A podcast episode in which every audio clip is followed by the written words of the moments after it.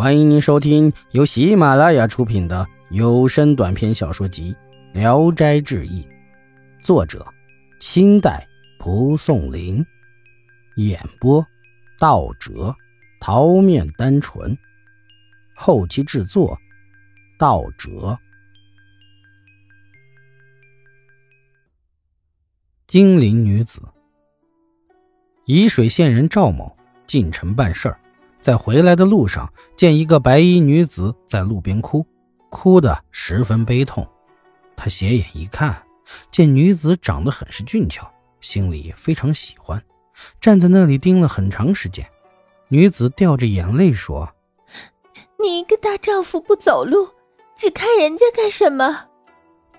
赵某说：“因为野外无人，你又哭得很伤心，我实在不忍心走了。”女子又说：“我丈夫死了，无路可走，所以伤心。”赵某劝她再找一个好男人。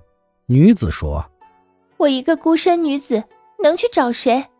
若能找个存身的地方，给人家做妾也行。”赵某欣然自荐，女子也愿意，就跟着他一起往家走来。赵某因为距家还很远，想雇一匹马或驴，叫女子骑。女子说：“不用。”说罢就走在前面，走起来轻飘飘的，像仙女一样。这女子到了赵家，推磨担水，干活非常勤快。两年多后，忽然有一天对赵某说：“感谢夫君恩爱，我跟你已快三年了，现在也应当走了。”赵某说：“以前你说你没有家，现在你到哪里去？”女子回答说：“我那是随便说罢了，其实我哪能没有家？我父亲在金陵卖药，你要想再见到我，可载着药去金陵找我，我还可给你一些钱做资本。”赵某打算给他雇辆马车，女子谢绝了，一出门就飞快走去，追都追不上，一转眼就不见了。过了很长一段时间。赵某非常想念那个女子，于是就载上药去金陵找她。到了金陵，把药寄存在旅店里，沿街到处打听着女子。忽然，一间药店里一个老头看见他，说：“贤婿来了。”就请赵某进了院子。那女子正在院中洗衣服。女子看了看他，不说也不笑，照常洗衣。赵某心里很生气，回头就想走。老头拉她回来，女子仍然不看他一眼。老头命女子做饭摆酒招待客人，还打算厚厚的赠给他些东西。女子制止他说：“他福分薄，多给他东西他享受不了，少给他点慰劳辛苦就行。再给他十几个药方，就够他吃用一辈子的了。”老头又问赵某载来的药在哪里，女子说。已经给他卖完了，钱在这里。老头便把钱交给赵某，又给他了十几个药方子，就打发赵某回家了。赵某回家后，试验带来的药方子个个都有特效。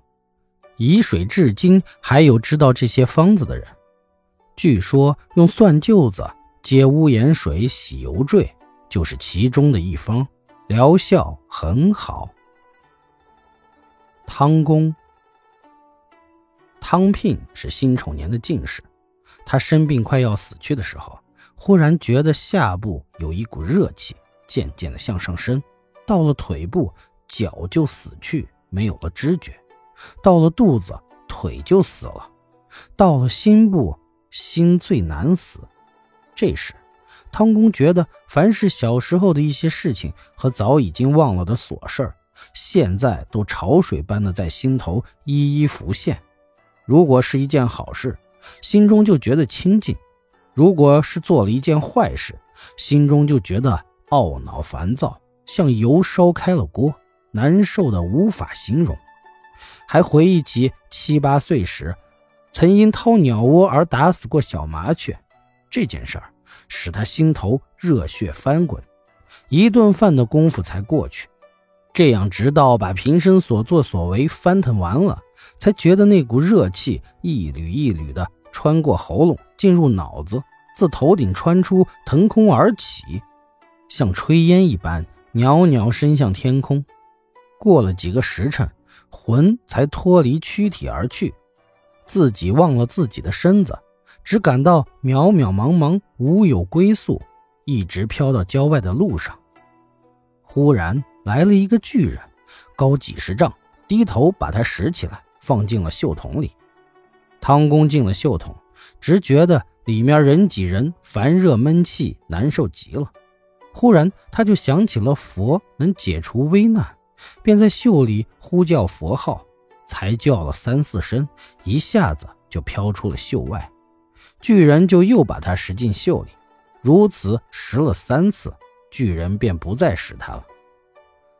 汤公独自一人彷徨路边，一时不知向哪里去。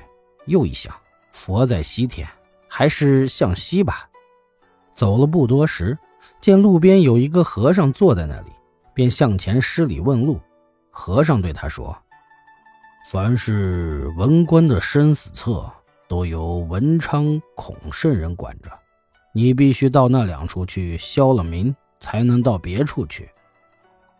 汤公又问他的住处，和尚指了路，汤公就顺路走了。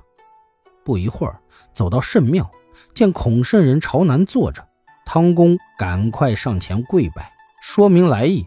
孔圣人说：“你要消民，还得去找帝君。”告诉了他去路，汤公就又走，见前面有一个宫殿，像是君王住的地方。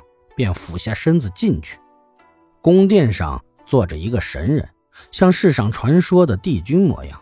汤公向前跪下祈祷，帝君详细查看名册，对汤公说：“你有一颗诚恳正直的心，还可以再活几年，但你尸骨已经腐烂，找菩萨才能使你还魂。”于是叫他赶快去找菩萨。汤公又按帝君指的路往前走，走到一个地方，见有茂盛的树林、碧绿的修竹、华丽的殿堂。汤公走进大殿，但见正面坐着菩萨，高髻端庄，金光满面，玉瓶里插着杨柳枝，一一低垂，葱翠如烟。汤公肃然叩头，禀告帝君之意。菩萨听了，面带难色。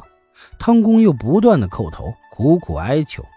菩萨旁边一位尊者建议说：“请菩萨施大法力，搓土做肉，折柳为骨。”菩萨同意，随即折了一柳枝，又从瓶中倒出一点净水，用净水和成泥，把泥拍附在汤公身上，令仙童把他送回，推着与他的尸体合为一体。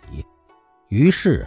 就听到汤公的棺材中有呻吟声，家人惊讶地聚过来，把汤公搀扶出来。他的病已经痊愈。计算了一下时间，汤公死去已经七七四十九天了。